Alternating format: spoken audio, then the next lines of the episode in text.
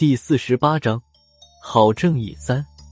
这个时候，郝文明已经冲到了黄然的近前，他握住手中的匕首，对准白狼肩头的伤口刺了下去。白狼就像算好了一样，咬住黄然的手臂，晃脑袋，将黄然迎着郝文明甩了出去。砰！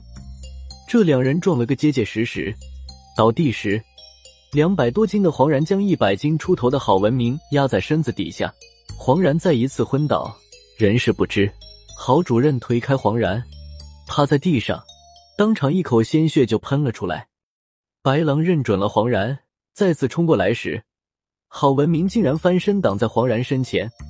他的匕首刚才已经撒手，不知道掉到哪里去了。现在他赤手空拳的，和送死没什么两样了。值得郝主任这么拼命的，应该就是黄然嘴里的那个郝正义了。我距离太远，冲过去的时候。恐怕郝文明已经人头搬家了。就在这个时候，听见一个熟悉的声音大喊道：“赖皮狗，给你点好东西！”话音落时，就见以郝文明、黄然为中心，弥漫起来一团白色的粉尘。看见了白色的粉末，白狼突然有些惊慌，他一个急转身，也顾不得弄死黄然了，飞快向后跑去。我就在他身后。看见白狼向我跑过来，刚举起短剑的时候，一个白花花的胖子跟在白狼的后面，他手里捧着一个小小的口袋，从里面掏出来几把佛灰，向我撒过来。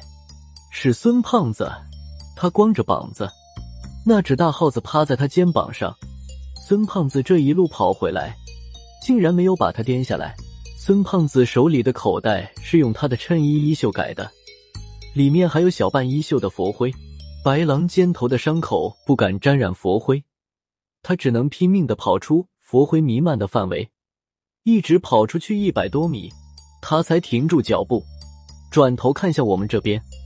这时，蒙奇奇也跑了回来，他比孙胖子强点，上身还有一件贴身的内衣，这时也没有心思欣赏他的身材了。蒙奇奇的衣服也变成了口袋。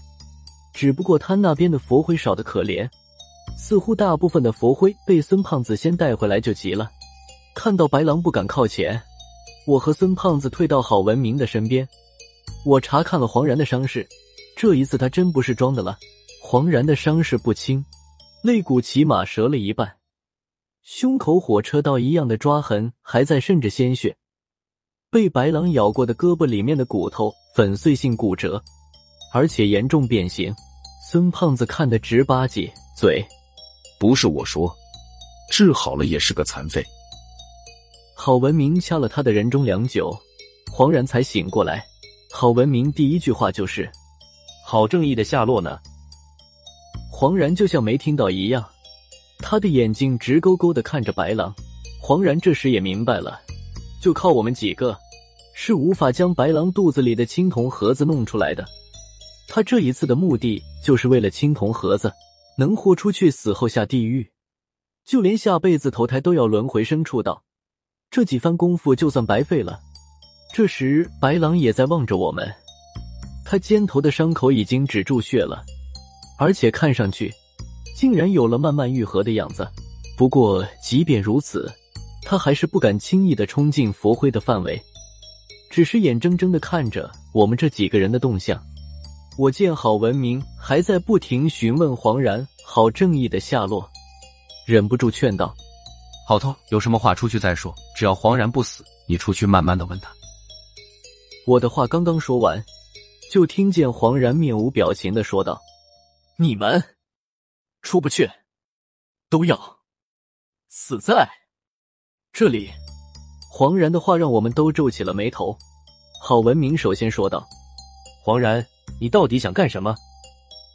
黄然看着白狼的眼神变得有些空洞，口中喃喃说道：“你们来的去不得，我同族低仇就落在你们身上了。”孙胖子第一个反应过来，同族他被狼妖附体了。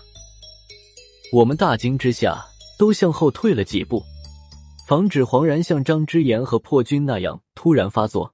好在黄然只是个传声筒，除此之外再没有别的动作。黄然替白狼接着说道：“我让你们先走，等我消化了肚子里的东西之后再去找你们，再看佛灰能不能挡住我，看你们几个谁的。”运气好，能被我最后找到。